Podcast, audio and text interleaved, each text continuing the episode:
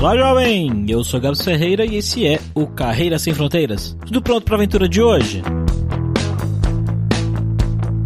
Acho que daria pra gente fazer um spin-off só com brasileiros em Miami, na é verdade? Já não é a primeira vez que a gente tá indo para essa cidade lá da Flórida e dessa vez a gente tem aqui uma pessoa que foi para lá para trabalhar, só que acabou crescendo tanto na empresa que ele percebeu que o que ele fazia era muito bom e que poderia ele ter a sua própria empresa. Hoje ele tem uma empresa que faz trabalhos muito específicos para o mercado imobiliário lá dos Estados Unidos. É uma história bem legal, tem umas curiosidades bem interessantes e também vários perrengues.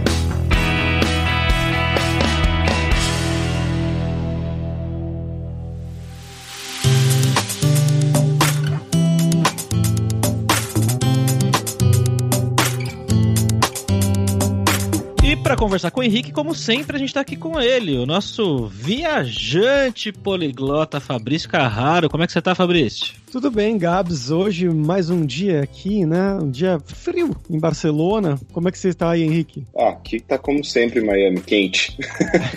tudo certo, tranquilo. Que inveja. Então bora lá para esse papo.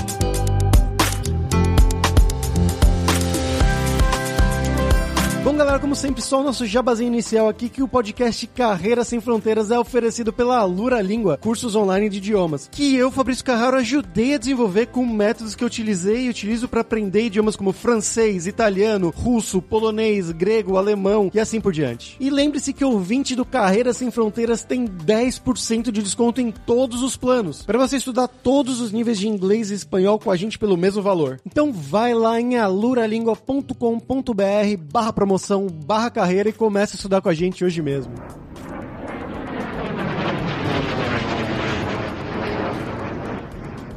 Bom, então, Henrique, agora é a hora que a gente sempre pede para os nossos convidados se apresentarem, né? Então, conta um pouquinho sobre você, de onde que você é no Brasil, o que, que você estudou, com o que você trabalhou e como foi um pouquinho do seu passo a passo até chegar onde você está nos Estados Unidos. Bom, primeiramente, obrigado, pessoal, pelo convite. Prazer fazer parte do podcast de vocês. Meu nome é Henrique, eu sou arquiteto urbanista, formei arquitetura e urbanismo, sou de Cascavel, interior do Paraná, e morei muito tempo em Curitiba, graduei em Curitiba. Por muito tempo fiquei trabalhando na parte de arquitetura até em 2000 e começo de janeiro de 2015, eu e minha esposa nos resolvemos mudar para os Estados Unidos, vir para cá para começar a trabalhar no mercado americano e até de uma forma bem resumida, a ideia não era, não era ser empreendedor. A gente tinha feito no Brasil, tinha ido bem, tinha tido alguns problemas, mas a ideia era vir para cá e trabalhar mesmo, criar carreira em uma empresa. Mas eu costumo brincar, né, que a cabeça não para e a Elefante Skin nasceu. Mas eu, em resumo, eu sou formado em arquitetura, sou apaixonado por apresentação, qualquer tipo de apresentação, e foi daí que nasceu a, a empresa, é isso que a gente está fazendo aqui hoje nos Estados Unidos. E essa vontade, né? Por que, que foi essa vontade de sair do Brasil para ir para os Estados Unidos? Bom, tem a parte lúdica e tem a parte técnica, digamos assim. Eu tenho uma vontade muito grande de ir embora. Era uma vontade que eu tinha isso desde muito cedo, desde que eu tinha, acho que, que eu me lembro, desde 12 anos de idade. O porquê, tem umas coisas que não tem explicação, mas eu tinha essa vontade de uma forma, assim, muito grande, sem até muito entender o que que era o mundo, ou que tamanho que era o mundo, ou o que que dava para fazer. Mas era uma vontade que eu tinha e eu sempre tive isso muito certo na minha cabeça. Então eu tinha um plano que assim que eu terminasse a faculdade, a hora que eu conseguisse, eu ia arrumar mala e ir embora. Morei em outros lugares, cheguei a morar em San Diego, fazer intercâmbio, depois fiz um pedaço da faculdade no Canadá. Essa era a parte, vou tentar de qualquer maneira ir para outro lugar. Nunca necessariamente foi ou Estados Unidos ou Canadá, ou era uma vontade minha de ir para outro lugar. A parte técnica, digamos assim, os Estados Unidos ele possui no trabalho tudo que você estuda, né? Então tudo que você vê, tudo que você estuda, a grandiosidade das coisas. Eu queria muito fazer parte disso. Eu queria estar no meio disso, eu queria ter oportunidade e mostrar que a geografia não define o que você faz. Então, meio que quebrar essa barreira geográfica que acontece com muitas pessoas. Os Estados Unidos foi um destino que eu entendi que dava para fazer isso pro mundo e não necessariamente só para os Estados Unidos. E a gente caiu aqui. E aí, como é que foi? Essa decisão foi simplesmente, ó, vamos ir para aí e eu já consigo. Como é que foi arrumar o visto para você conseguir morar aí simplesmente assim do nada? Então, na verdade, a gente fez todo um planejamento antes, de alguns meses, final de 2014. A gente começou, fez todo um planejamento que, se eu for te falar que funcionou 90% é mentira, tem funcionado 5%. Então, assim, tudo que a gente planejou era muito mais, tem todas as surpresas, tem tudo que você, que você não espera, mas a gente veio para Miami por causa do acesso. Eu tinha já uma proposta de emprego aqui no, nos Estados Unidos para trabalhar com uma incorporadora, e a minha esposa veio junto e logo em seguida começou a trabalhar no escritório de paisagismo, que deu o visto de trabalho para ela. Então, assim, em questão de visto, vou te dizer que não é fácil, não é simples, é um período complicado, é um período cansativo, com as idas e vindas, retorno, permissão de trabalho, mas assim, o nosso caso foi mais rápido do que a gente esperava. Então a gente não tem uma experiência, digamos assim, muito maçante, como a gente sabe que tem outras pessoas. A gente veio de uma forma muito lisa. É, a gente tinha os vistos, tinha os empregos, a coisa começou a girar, a gente começou a crescer no trabalho e a coisa foi andando automaticamente. E vocês foram direto para Miami, cara? É, a gente veio direto para Miami. A gente, eu sou apaixonado por Nova York. Cara, eu amo Nova York. Eu acho que Nova York é. Eu lembro a primeira vez que eu desci em Nova York e eu via pequeno, assim, em 98, eu via as pessoas andando, é até engraçado, né? Andando de fone na rua, aquele frio, e eu falava, cara, eu não sei o que elas fazem, mas eu quero fazer isso. É engraçado, né? Uma imagem que você tem, assim, pequeno, e isso alimentava a vontade de ir embora. Mas enfim, eu sou um apaixonado por Nova York, eu acho que sou apaixonado pelo meio urbano, eu gosto de prédio, eu gosto de barulho, eu gosto de movimento, eu gosto de pessoas, mas Miami tem um acesso muito mais fácil pela língua, pelas pessoas, pela quantidade de investimento, é, tem muito brasileiro, tem muito latino em geral, então assim, é, o acesso, a gente entendeu que o acesso era mais simples, é pro lado de cá, e daqui a gente conseguia ir para outros lugares. E foi isso que a gente fez, e funcionou. A gente teve um acesso aqui, teve uma entrada maior, conseguiu trabalhar em projetos de nome, projetos grandes, o que fez a gente depois mudar para Los Angeles, morar um tempo em Los Angeles, depois voltar para Miami. Então, Miami foi uma porta de entrada. E você disse que foi para ir já com esse emprego, né? Você sua esposa já empregados, tudo mais tranquilo mesmo. Quando que foi esse momento que vocês decidiram, ok, vamos criar algo nosso e também se com esse visto de empregado que vocês tinham antes, isso já te dá o direito de abrir uma empresa nos Estados Unidos? Então, na verdade, vou começar do final pro início. Abrir empresa nos Estados Unidos qualquer um pode abrir. Hum. Isso é de forma já não falo como longe de ser uma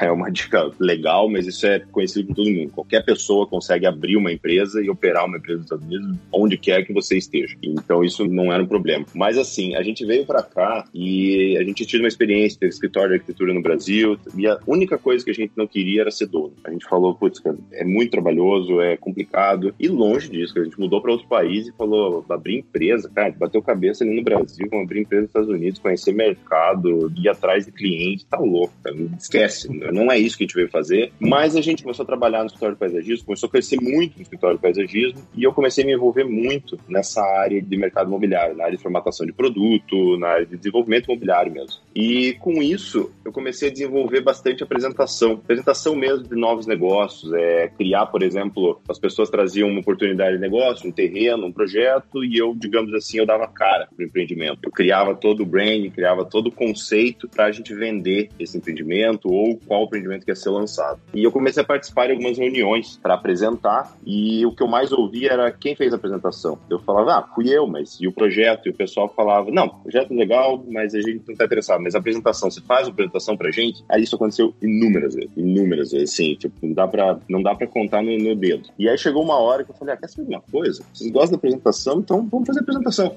Vamos dar isso que o pessoal tá pedindo. E foi daí que surgiu a ideia da Elephant Skin. Foi daí que a gente falou, cara, eu quero fazer muita coisa, eu quero atingir muitos mercados, eu quero trabalhar de uma forma global, só que eu tenho uma ideia muito clara de como que eu quero fazer isso, de como que eu quero, no modelo de gestão, de empresa, de pessoas, do quanto eu me preocupo com as pessoas. E para eu fazer isso, usar essas experiências que a gente teve, eu vou ter que abrir uma coisa minha. Não tem como, como implantar isso, como eu falei no começo, a cabeça fica mil, tem muita ideia, e para não se frustrar, eu vou ter que inventar uma coisa minha. E foi aí que a gente falou, na verdade, minha esposa falou, né? Manda ver, faz que eu acho que vai dar certo e tem potencial, tem qualidade, as ideias são boas. Foi que a gente desistiu da ideia de só trabalhar para uma empresa e realmente fazer alguma coisa diferente. E como é que foi esse processo de abertura de empresa aí, cara, burocracia e tudo mais? Foi fácil? Cara, é muito fácil. Aqui é muito simples. A gente abriu a empresa em um dia. Nossa. Caramba. Isso, isso eu falo com outras pessoas, o pessoal pergunta qual a diferença e tal. A gente trabalha hoje no mercado do Brasil em relação ao mercado e projeto, cara, não tem que reclamar. Eu gosto. O pessoal do Brasil, muitas pessoas trabalham com a gente, que fazem parte da que são brasileiros, que é o melhor profissional que tem, que a gente se vira. Mas, assim, a parte burocrática, putz, não tem comparação. Assim, é muito mais simples. Ele é muito em prol do empreendedor, sabe? Ele é muito em prol do faça acontecer. Do dá, vai, a gente ajuda a fazer a coisa acontecer. E o Brasil, ele te cria muito empecilho. Tanto que a diferença, mais ou menos, que a gente teve aí, que eu aprendi quase um ano abrir no Brasil. Nosso primeiro projeto, a gente fez um, um roteiro. Eu trabalhava ainda para uma outra empresa. Eu criei um roteiro, uma ideia de criar The Real Downtown Miami. Então, eu queria mostrar Miami de uma forma diferente. Eu queria mostrar Miami não como lugar das festas, eu queria mostrar Miami como lugar das pessoas que investem, compram, moram aqui, passam o dia a dia, que é diferente, não é ir pra praia todo dia. Existe uma cidade, existe um movimento aqui. E eu apresentei isso para a empresa que trabalhava, eles falavam que era muito complicado, que não dava para fazer, e eu consegui chegar na prefeitura de Miami. A prefeitura de Miami chegou para mim e falou: Você consegue fazer o projeto? Eu falei: Ah, consigo. Para quando vocês precisarem? Precisa para daqui 10 dias. Então a gente consegue, cara, eu não tinha empresa, não tinha nada. Eles aceitaram o valor do contrato, falaram, beleza, manda a proposta. Por isso que ele é em prol do empreendedor, porque eu abri a empresa em um dia, no segundo dia eu recebi o valor para poder produzir o filme.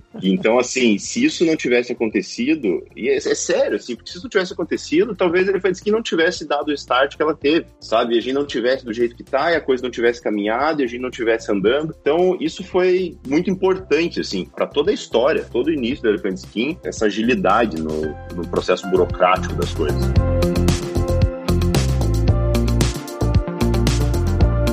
Por que esse nome? É porque vocês são casca grossa?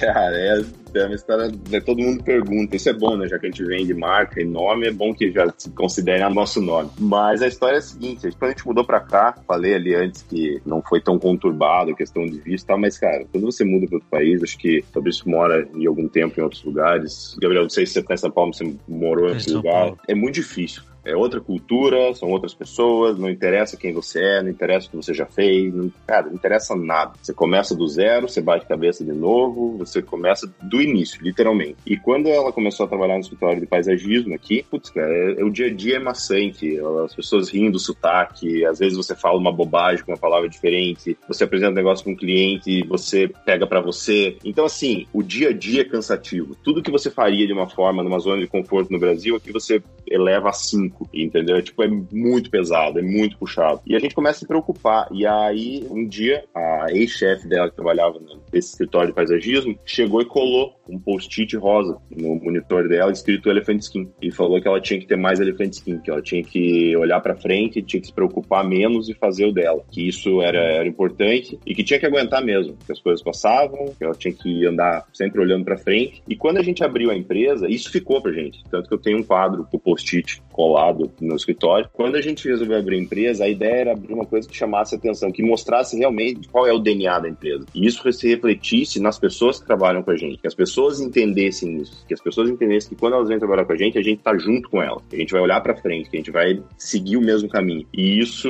de uma forma realmente como você falou, casca grossa. Esse é o real sentido da empresa. A gente faz acontecer, entendeu? A gente aguenta, a gente vai andando, a gente segue em frente, a gente faz acontecer e a gente é elefante Só uma coisa, pelo seu sotaque, você é do interior de São Paulo, né? Eu sou do interior do Paraná. Paraná! Eu sou do interior do Paraná, sou de Cascavel. Cara, o que, que a sua empresa faz hoje? Eu entrei no site aqui, eu dei uma olhada. Obviamente, é alguma coisa relacionada à arquitetura e tudo mais, mas eu não consegui entender. O que, que vocês fazem? Como que é o, então, o trabalho você, de vocês? Tudo que você viu no site são imagens 3D, nada daquilo existe. O que a gente desenvolve, a gente trabalha 98% dos nossos clientes são incorporadores. Então, o que a gente desenvolve, ele fez que é uma agência de criação focada em mercado imobiliário. Então, a gente desenvolve desde hum. a parte de conceito, a parte de nome, a parte de campanha, até a parte de desenvolvimento das imagens, produção de filme, animação, realidade virtual. Ou seja, a gente engloba, a gente envelopa o projeto. A gente cria o que o consumidor final vai ver. A gente faz o consumidor final entender o projeto. Então aí a gente apresenta o projeto, a ideia do projeto das incorporadoras. Então o nosso maior serviço hoje, o mais forte, são as imagens, são as imagens 3D e a parte de animação parte de produção de filmes. Para quem se interessa e... em fazer essas coisas, entrar nessa área, o que, que a pessoa precisa aprender? Área, então. Arquitetura. A arquitetura te dá uma base muito boa, direciona o que a gente faz. Vou ser bem sério que a gente tem muita gente trabalhando com a gente, mas muita gente que é autodidata, que aprendeu sozinho. Tem alguns cursos hoje. É por isso que eu digo que a geografia separa muito, né? Porque, por exemplo, se você pegar na Europa, você tem faculdades focadas na parte de arquivismo, para essa área. Então, são cursos focados para essa área. No Brasil, nem tanto. A arquitetura, ela foca muito no projeto, na conceituação de projeto, e ela deixa essa área que a gente trabalha um pouco de lado. É uma área nova, não, não vou dizer que é uma área antiga, por exemplo, empresas aí que estão no mercado, as mais velhas devem ter entre 30 e 40 anos, então é um mercado novo e é uma área que deveria ser mais explorada. Mas a arquitetura, ela te dá a base para os programas básicos, mas muita coisa você vai direcionando depois. Os softwares, as ferramentas que a gente usa, tem muito curso online mesmo para o desenvolvimento das imagens, para aprender o desenvolvimento, e a área de design, a área de design industrial e a área de design gráfico, que você vai muito para a área de, de modelagem, para a área de renderização, então, e a área de design gráfico é onde a gente cria design gráfico, publicidade e propaganda, né? Onde a gente cria as campanhas, cria toda a parte de conceito dos projetos. Só por curiosidade, quais são os softwares específicos que vocês usam? Para a parte de design, a gente usa o pacote Adobe, desenvolvimento normal. Para a parte das imagens, a gente trabalha com 3D Max, trabalha com Corona para renderização e trabalha é. com Photoshop para pós-produção. Corona. É. É, pois é. Falou Corona, acendeu a luz aqui. É, não, não tem é. absolutamente nada a ver. É um software bem potente que faz a parte de renderização das imagens. E a gente faz toda a parte de modelagem e tal na parte do 3D Max. Vocês são uma agência focada em fazer coisas relacionadas à arquitetura, basicamente, simplificando no total, assim. É uma agência criativa cara, focada em mercado imobiliário. 100% Boa. em mercado okay. imobiliário. E como é esse mercado de agência aí nos Estados Unidos, em Miami? É parecido com o Brasil? Porque eu tenho alguns amigos que trabalham em agência de publicidade grande aqui no Brasil e na grande maioria a agência é aquela coisa, né? Todo mundo trabalhando muito e trabalhando de fim de semana, horas extras e projetos malucos e claro que você tá num nicho diferente, né? Acho que você não tá trabalhando com publicidade, TV e esse tipo de coisa, mas dá para traçar um paralelo? Tem o mercado e tal, como é que funciona? É, a gente tá trabalhando com o mercado imobiliário e arquitetura, acho que é, é mais pegado ainda.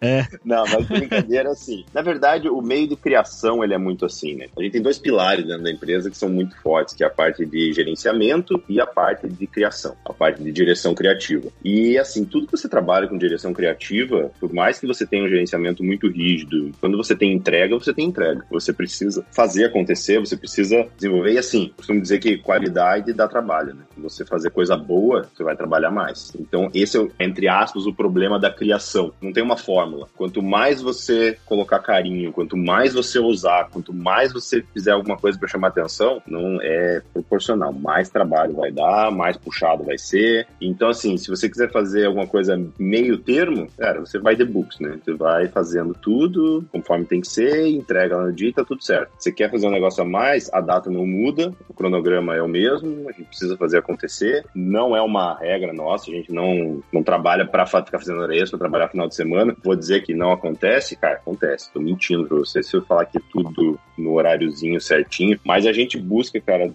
para as pessoas que trabalham com a gente, a gente busca internamente isso, ter uma forma de gestão, consertar isso, sabe? É, lembrar para as pessoas que tem que ter uma qualidade de vida, que tem que trabalhar nos horários, mas assim, tem que aproveitar, tem que tirar férias, tem que fazer acontecer para voltar com a cabeça boa. E uma coisa que a gente não faz, a gente não determina horário. A gente julga que se você trabalha com criação, criação não tem horário. Eu não posso te dizer, cara, preciso que você crie das nove às seis. Tem gente que cria depois, tem gente que cria antes. Eu, propriamente, já trabalhei na produção ali e às vezes a ideia não vem. E às vezes, de repente, em meia hora vem a ideia e é sete horas da noite. Então depende, depende muito como você trabalha, a gente deixa isso de uma forma bem livre. A gente trabalha hoje com em torno de 40 pessoas espalhadas ao redor do mundo, a operação é remota, a gente trabalha com umas 40 pessoas ao redor do mundo, nunca tivemos, zero problema.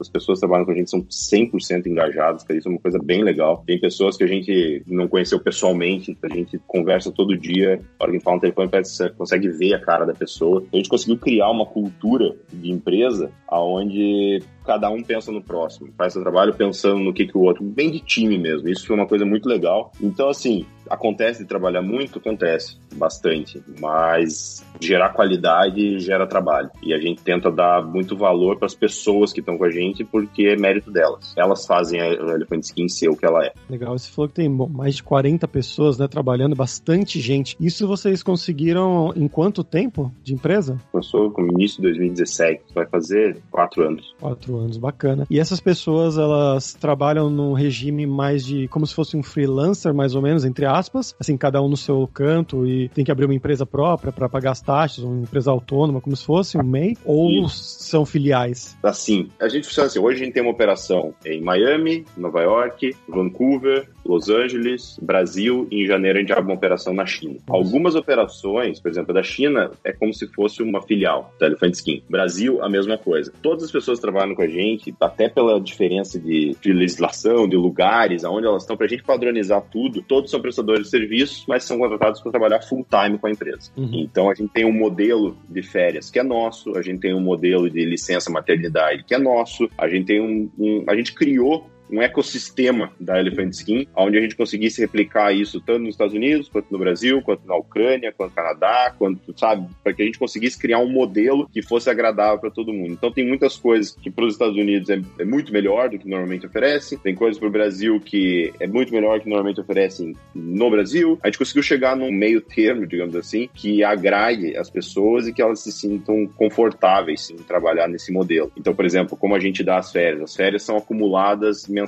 Então, cada mês que você trabalha, você ganha dois dias. Então, você não precisa ficar esperando um ano para tirar férias. Pode tirar alguns dias de folga. Então, digamos que você trabalhou muito ali num projeto, quer tirar alguns dias de folga, se você já tiver alguns meses, você já acumulou alguns dias. Você pode tirar. Por exemplo, licença maternidade. A gente dá três meses para a mãe e dois meses para o pai. Só que a gente dá seis meses de licença para os dois. Esses seis meses, essa diferença do tanto três meses de licença paga, né, remunerada, esses outros três pode tirar, não é remunerado, mas ele está garantido. E gente só precisa colocar outra pessoa no lugar dela durante três meses, mas ele tem o, a vaga dele garantida e pode tirar da forma como eles acharem melhor durante esses seis meses. Então tem algumas coisas que a gente criou, que a gente bolou para ter um modelo nosso de gestão, bem em prol das pessoas que trabalham com a gente. Американская фирма Transceptor Technology приступила к производству компьютеров «Персональный спутник». E vamos para o nosso momento viajante poliglota com Fabrício Carraro. E aí, Fabrício, o que você tem de legal pra gente Aí hoje? Ah, voltando agora pra Flórida, né? Já fomos várias vezes pra Flórida, né, Gabs? Tô, bom, com vontade de ir pra lá pessoalmente, que faz tempo que eu não vou. Mas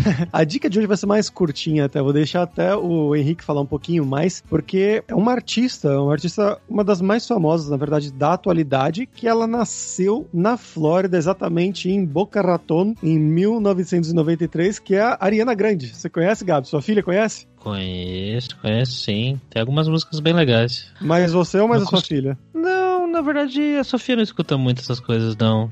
Assim, o tipo de som que eu, eu não costumo pegar pra ouvir, não, mas eu acho legal. Sim, mesma coisa. Ah, aquele popzinho, né, adolescente. Mas eu vi é. já algumas entrevistas dela que ela canta realmente muito, muito, muito bem mesmo. Ela tem fazendo uma Sim. coisa a capela, assim, ao vivo. Eu fiquei impressionado, realmente, que não é só uma carinha bonita, assim, vamos dizer. Mas é uma curiosidade, né? Pra quem não sabe, ela é de uma família italiana, por isso que ela tem esse nome, né? Ariana Grande, e ela nasceu exatamente ali na Flórida, em Boca Raton. Mas, como eu falei, ia ser curtinho aqui hoje, só passando pro Henrique. O que, que você gosta de fazer aí em Miami, na Flórida em geral, cara? Acabar com um mito que a Flórida é muito diferente de Miami, tá? Miami, Miami é um, é um lugar à parte. É, preciso brincar que é a capital da América Latina, né? Então, é um lugar, assim, a qualidade de vida é absurda. É incrível, o lugar é. Não sei se já tiveram oportunidade de vir para cá, mas é muito bonito, é um lugar sensacional, muito quente muito quente mesmo durante o ano inteiro. Por isso que a Flórida é muito usada para aposentadoria, né? O pessoal vem para descansar, para relaxar. Então Miami é muito bonito, cara, é muito legal para vir, vir, passear. A Flórida tem lugares incríveis, tem as Springs, se você for mais pro norte, onde você consegue, não sei se o pessoal, tô dando essa dica, quem me escuta ouviu falar de Springs e campo, vai até dar risada, porque eu não sou muito do campo, mas é, são lugares muito bonitos, muito legais. São Springs, são realmente piscinas naturais, cristalinas, que você consegue acampar no lugar. Então tem muito lugar legal na Flórida. Lógico, para Orlando você consegue, você tem a, a Disney, por exemplo, mas é, de lugares que o pessoal normalmente não visita. O pessoal viaja muito de motorhome por aqui. Tem Key West, se você for pro sul, então você consegue uma ponta ali, é o, é o último lugar ali da Flórida. Então, um lugar bem bonito, bem legal, uma cidadezinha bem pequena, com bastante restaurante, bastante lugar legal. Então tem algumas viagens legais que você consegue fazer. Mas, cara, Miami é diferente disso tudo. Miami ainda tem uma pegada, lógico, a pandemia deu uma quebrada nisso, então ficou até um pouco vazia a cidade, mas Miami é movimentado. Miami é agitado o ano inteiro, tem muita gente o ano inteiro, em todos os lugares. A cidade mudou muito nos últimos tempos, cresceu muito. Você tem agora a região de Wynwood, para quem gosta de arte urbana, de grafite, aí já entra mais na minha área. É um lugar que é onde tem escritório, é um lugar super legal, que é com museus, digamos, ao ar livre, são bem legais. Você tem hoje a parte do distrito financeiro ali, que é a Brickell, que, que em Miami, que são restaurantes super legais. Então, Miami mudou muito do que era só, digamos assim, Miami Beach há muito tempo atrás. E hoje existe a Miami Mais Cidade, que não, não fica né, pro lado da praia. Então tem bastante coisa legal para fazer aqui. Quem gosta de natureza, quem gosta de água, quem gosta de mar, principalmente quem gosta de calor, seja muito bem-vindo.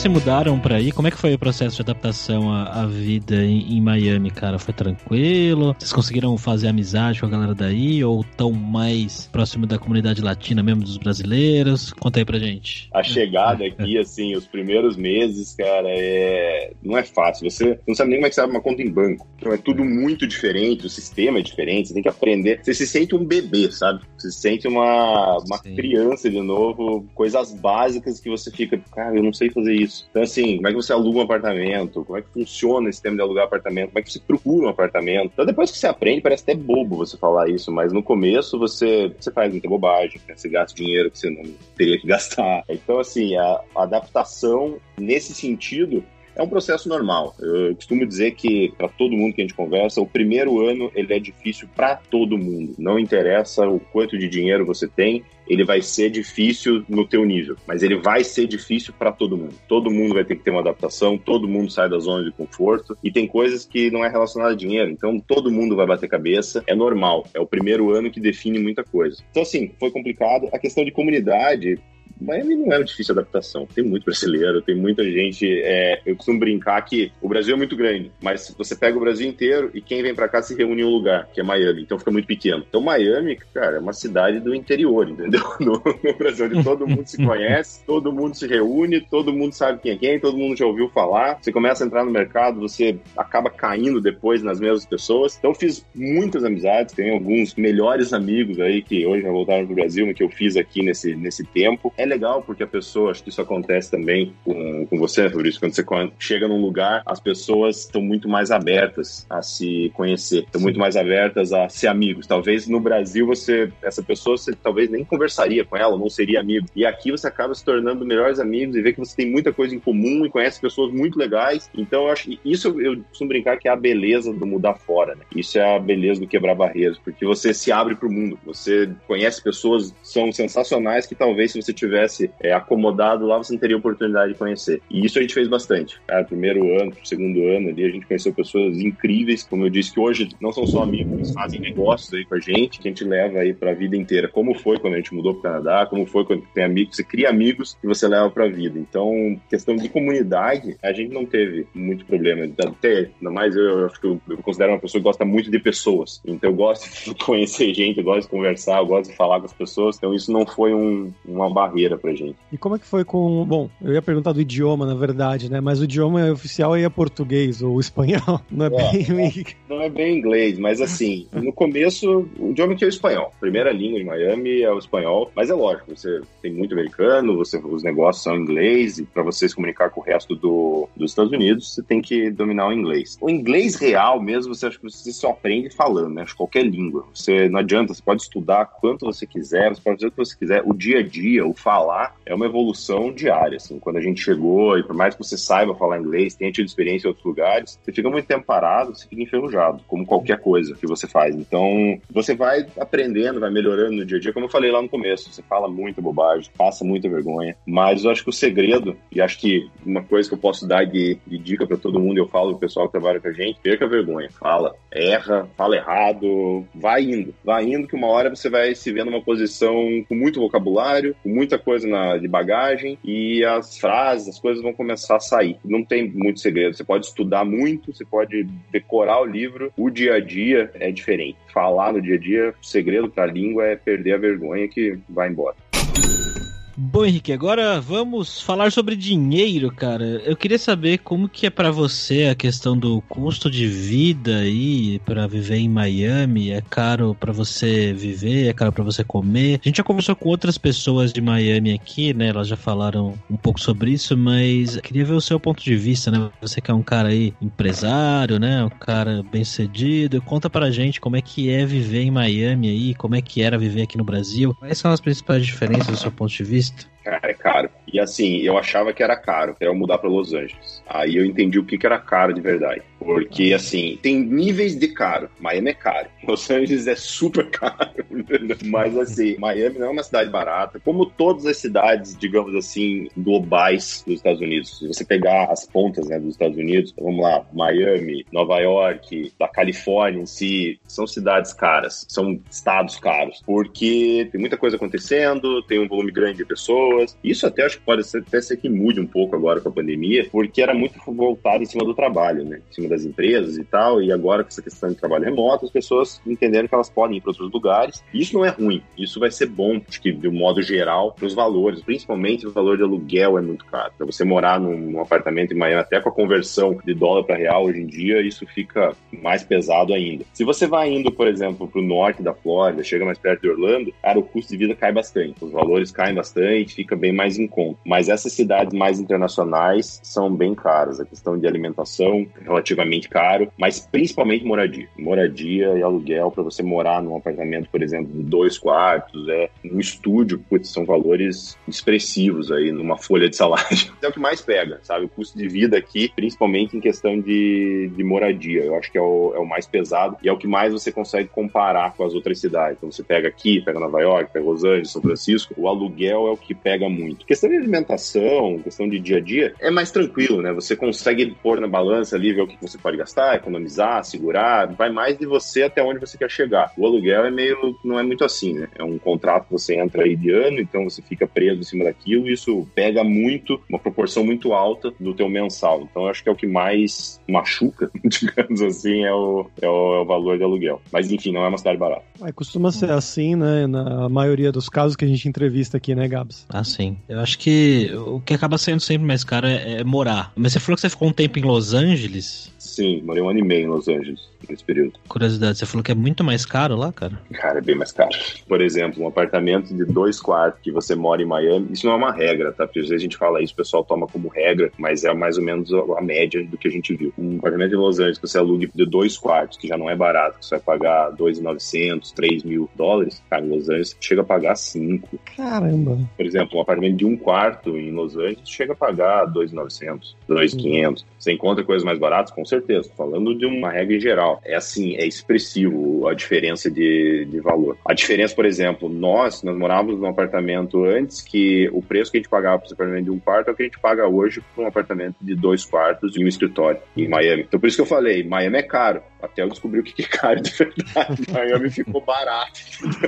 Você perde, você perde um pouco a referência de, de valor. Isso sem contar se for para São Francisco, aí, meu Deus, aí você chuta o balde consideravelmente. Nova York deu uma melhorada, que com esse negócio da pandemia deu uma baixada, mas também nem se compara com Miami, é bem mais caro. E também desse lado de empresa, né? Que você falou que você teve empresa antes no Brasil e teve empresa aí nos Estados Unidos, tem empresa aí. Qual que foi essa diferença na questão de, por exemplo, de ir atrás de cliente? clientes, de definir os custos, de impostos, essas coisas assim? É, a questão de imposto, a Flórida é um dos, dos impostos mais baixos, por exemplo, a Califórnia é um dos mais altos. Não foi por isso que a gente está aqui, mas é uma coisa que influencia bastante. Os impostos dos Estados Unidos não são baixos. Califórnia e Nova York são os impostos mais altos que tem no, nos Estados Unidos e a Flórida é mais baixo. Questão de atrás de cliente, cara, eu, eu não tenho uma fórmula para te falar. Eu digo assim, tem que ser resiliente, tem que ser carudo mesmo e não pode desistir, cara, porque é, é puxado. Você já começa, eu costumo brincar que você já começa atrás de quem tá aqui, né? Porque você é de fora. Então você já tem que, se o cara mandou 10 e-mails, você manda 50, entendeu? Porque a chance dele entrar é muito maior que a tua. Então, se o cara mandou 100, você manda 500, cara. E é, é nesse nível mesmo. A gente chegou, eu cheguei no início a ficar sentado na frente do computador, cara, chegava a mandar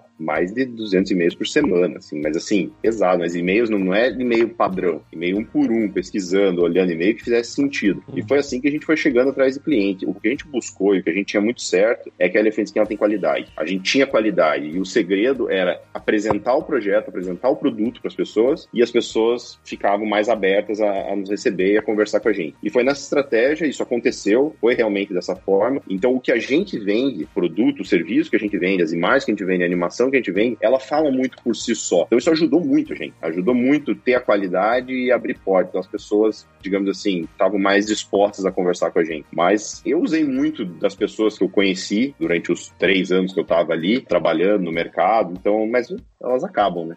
É um, é um, tem um estoque. Então, depois você tem que conhecer as pessoas que você não conversou, que você não, não, não sabe quem são, e começar a abrir portas. Mas, cara, contato diário. Foi um período aí longo de meses e, assim, são coisas que. Tem algumas coisas que retornam hoje, de contatos que a gente fez lá atrás. Então, é uma sementinha que você vai plantando ali diariamente para abrir porta e, e fazer contato. E lembrar sempre, não esquece. Isso ajuda. Parece uma coisa ruim, mas você não é local. Tem que trabalhar mais, tem que fazer a mais. Você tem que puxar a mais. Esqueça, se você chegar aqui e você vai se colocar, ah, porque eu fazia isso em tal lugar, eu tô no mesmo nível. Não, tem que trabalhar mais, você tem que fazer mais, tem que construir tua cara, tua identidade aqui do zero, para daí as pessoas começarem a tratar como uma pessoa, digamos assim, como daqui, como uma pessoa que entende o mercado, como uma pessoa que sabe o que está fazendo, como uma... você tem que criar essa confiança na cabeça das pessoas. Mas isso é motivador. Não acho isso ruim, acho isso legal. Isso motiva você. E eu costumo dizer que pra gente que, que vem de outro lugar, pra gente que muda e vai para outro lugar, considerando que você tem um gráfico assim, você tá lá embaixo e as pessoas locais já estão lá em cima, mas você vem muito embalado. Então a chance da gente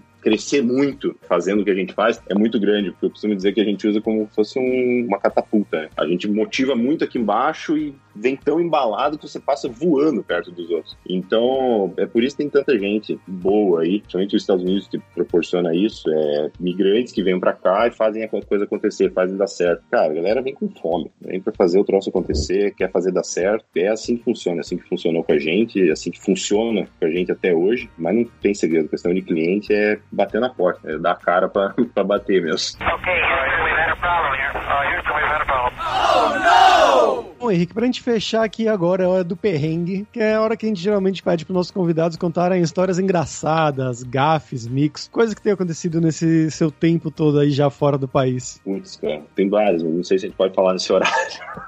Oh, pode, à Pô, vontade. fala aí. Cara, a gente teve várias, várias histórias aqui, é como a gente chegar no, no escritório e dizer, por exemplo, uma palavra, gritar para todo mundo, brincando, né? entrar na brincadeira do escritório e falar que, por exemplo, tinha acabado. né? A gente quis dizer que, tipo, I'm done with the sheet, que era pra dizer que tinha acabado com esses papéis. Só que, Uhum. lógico, no, no sotaque nosso, a gente mandou um I'm done with the sheet. E aí todo mundo olhou assim, tipo, caramba, né? Que, que moral pra falar isso no, no meio do escritório e. Então, assim, várias coisas, várias coisas de tradução que a gente não, não sabia. Essa, se for falar, é bem. Era uma que envergonha bastante, mas eu fui apresentar um cara uma vez e ajudar na construção de uma obra lá, bem no início, e eu quis dizer que ele era muito bom com. Ele não falava nada de inglês, zero, eu tava traduzindo pra ele. E eu quis apresentar ele dizendo que ele era muito bom com trabalhos manuais. E eu falei pro cara que era Hum. muito bom com hand job. e aí, Puta a galera começou. O cara quis ser educado comigo. Só que sabe quando você fala e você quer buscar, você vê a palavra saindo da tua boca, assim, você quer pescar ela e falar, tipo, não! e aí foi assim, cara, só que o pior não foi isso. O pior foi que assim, o cara que a gente tava apresentando, ele entendeu, ele foi educado, só que você viu que ele tava segurando muito o riso. Só que o cara que não falava inglês não entendeu o que, que tava acontecendo. Então ele parava do meu lado, olhava e falava assim, Tipo, a única coisa que ele falava é, yeah, I'm good. Tipo, não, cara, para de falar, deu ruim. Não continua. Isso eu conto todo mundo, porque esse é um exemplo da, de vergonha. Cara, você vai falar bobagem, você vai errar, você vai passar vergonha. É normal, cara. Isso vai acontecer. Então, é, são histórias engraçadas aí, iguais a essa, deve ter inúmeras outras, mas essa é uma das, das marcantes, que eu não sei até onde pode te falar. É bem, bem vergonhosa, mas eu acho que faz parte da nossa história. Eu conto ela como uma fase aí da, da nossa experiência.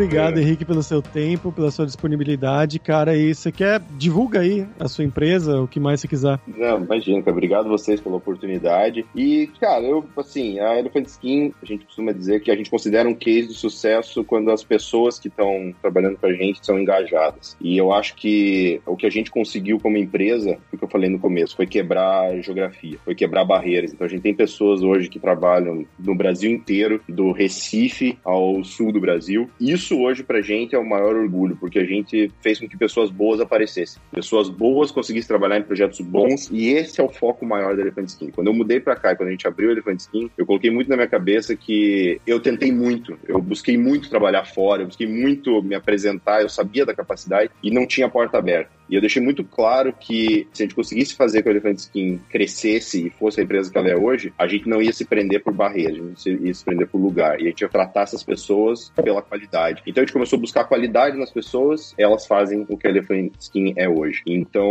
em resumo, é, a gente é uma agência de criação especializada em mercado imobiliário, mas principalmente que a gente é um agregador de talento. A gente é uma empresa que busca talento ao redor do mundo, seja onde você estiver, desde que você esteja disposto a fazer a coisa acontecer E é isso que a gente vem trabalhando o tempo inteiro, é por isso que a gente está aqui hoje, e muito mais do que promover a Elephant Skin como serviço, que eu acho que nem é o, muito o mercado que a gente está aqui agora, eu acho que vale a pena promover a Elephant Skin para outras pessoas que queiram fazer empresas dar certo, usar um, um, modelo que vale a pena, é recompensador. Ver pessoas crescendo, ver pessoas saindo de, propriamente, do interior do Paraná, é, de Cascavel e, cara, e tratando o projeto aí de gente grande, falando com pessoa grande, fazendo projetos legais, aí em Nova York, Miami, e dando essa oportunidade para várias pessoas. Uma curiosidade que eu brinco, a gente tem pessoas aí que trabalham com a gente que moram, por exemplo, na casa dos pais, e é muito engraçado, cara, ver que os pais, por exemplo, não têm a, a noção, a dimensão das coisas que eles estão trabalhando. A dimensão de, por exemplo, a gente tem um projeto hoje que é um dos maiores aqui de Miami, que uma vez a gente estava participando de uma reunião, depois a gente ficou sabendo que o pai da pessoa, uma das pessoas que estava modelando o projeto, falou para ele, cara, você está participando de uma reunião? O que, que você trabalha? Tipo,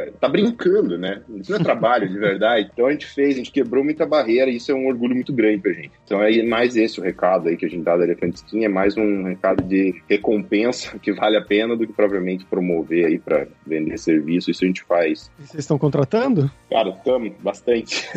Hoje a gente tem vaga aí pra artista 3D, tem vaga pra Project Manager. O site da Elephant Skin é www.elephant-skin.com careers. É fácil de achar lá no site, então tem as vagas abertas lá, a gente tá sempre postando, LinkedIn também. Então, de novo, a gente tá procurando quem tiver posto, tem vaga de todos os tipos aí para trabalhar com a gente, normalmente remoto. Quem quiser dar uma olhada lá, pode ficar à vontade. Maravilha, link sempre na descrição lá no carreirasemfronteiras.com.br.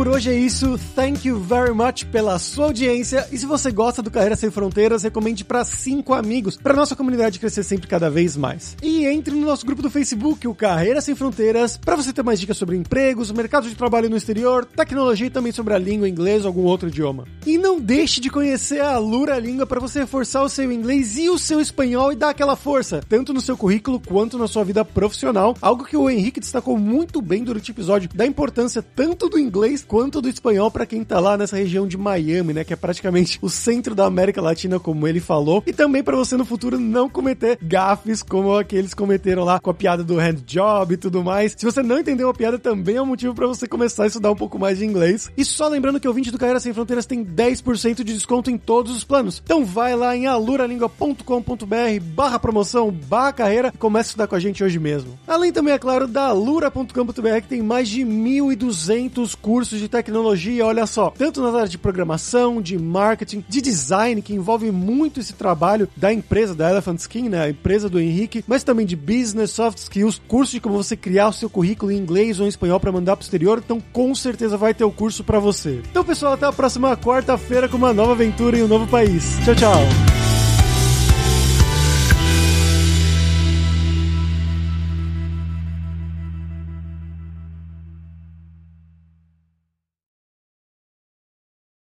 Este podcast foi editado por Radiofobia, podcast e multimídia.